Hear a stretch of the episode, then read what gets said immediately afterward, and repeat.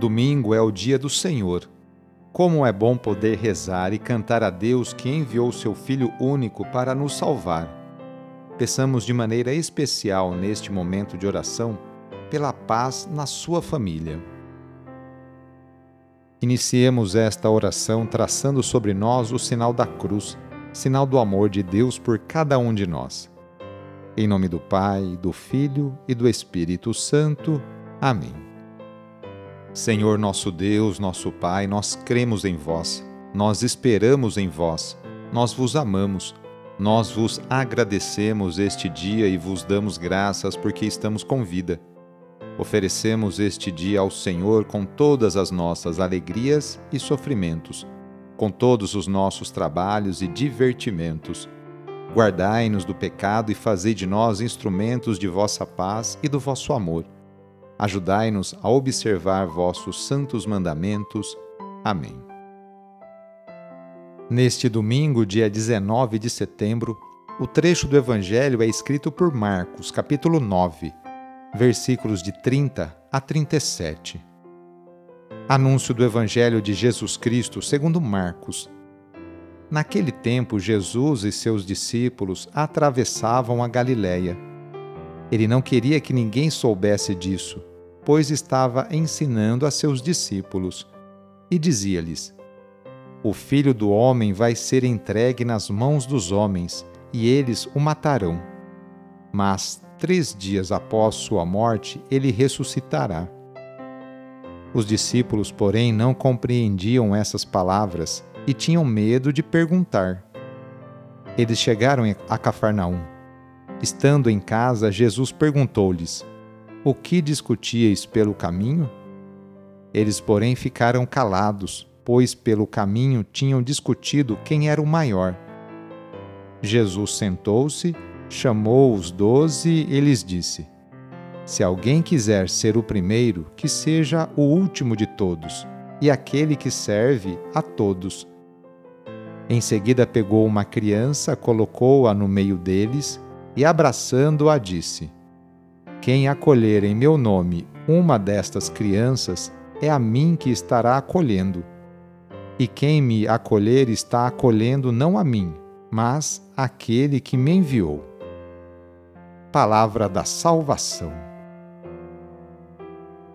A pergunta de Jesus desconcerta seus discípulos: O que é que vocês discutiam no caminho?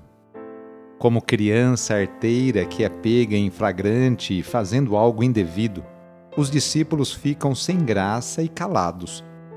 Discutir é um modo de conversar, porém com os ânimos excitados. Uma espécie de bate-boca, algo nada exemplar. Pois bem, o tema entre os discípulos era a competição. Qual deles era o maior no grupo de Jesus?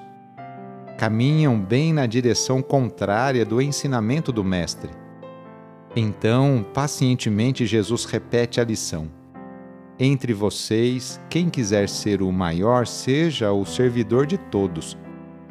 A nova sociedade proposta por Jesus não prevê lugar para dominador e dominados, explorador e explorados. Todos são irmãos e irmãs filhos do mesmo Pai Celeste e regidos pela exigência do serviço fraterno. Rezemos juntos agora a oração de São Francisco de Assis, pedindo a paz e pedindo que eu e você sejamos instrumentos dessa mesma paz. Senhor, fazei-me instrumento de vossa paz. Onde houver ódio, que eu leve o amor. Onde houver ofensa, que eu leve o perdão Onde houver discórdia, que eu leve a união. Onde houver dúvida, que eu leve a fé. Onde houver erro, que eu leve a verdade. Onde houver desespero, que eu leve a esperança. Onde houver tristeza, que eu leve a alegria. Onde houver trevas, que eu leve a luz. Ó Mestre, fazei que eu procure mais consolar que ser consolado, compreender que ser compreendido amar que ser amado, pois é dando que se recebe, é perdoando que se é perdoado, e é morrendo que se vive para a vida eterna. Amém. Na oração de hoje, vamos pedir especialmente a bênção para as famílias. A família é a principal responsável pela formação da consciência humana e cristã de uma pessoa. A família é a célula principal da sociedade e atualmente vemos um grande sofrimento de tantas famílias que passam por dificuldades em seus relacionamentos. Vamos fazer o seguinte: reúna sua família e vamos pedir juntos a Deus a sua bênção. Deus de misericórdia, Criador e reparador do vosso povo, que fizesses da família humana, constituída pela aliança nupcial, o sacramento de Cristo e da Igreja.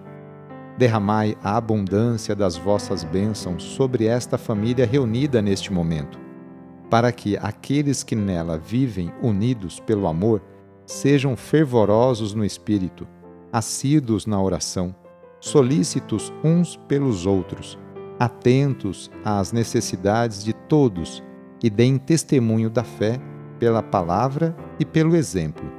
Por nosso Senhor Jesus Cristo. Amém. Peçamos a Deus a sua bênção. A nossa proteção está no nome do Senhor, que fez o céu e a terra.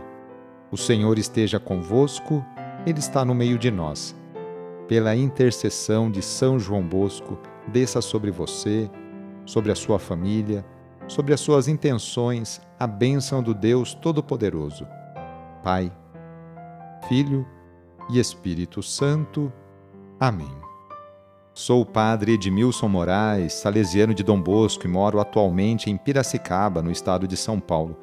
Que Deus continue abençoando você e sua família Fique na paz do Senhor e em suas bênçãos, porque Ele sempre acompanhará você. Cuidado ao sair de casa. Cuide de sua higiene. Use a máscara e lave sempre suas mãos com água e sabão. Abraço e até mais.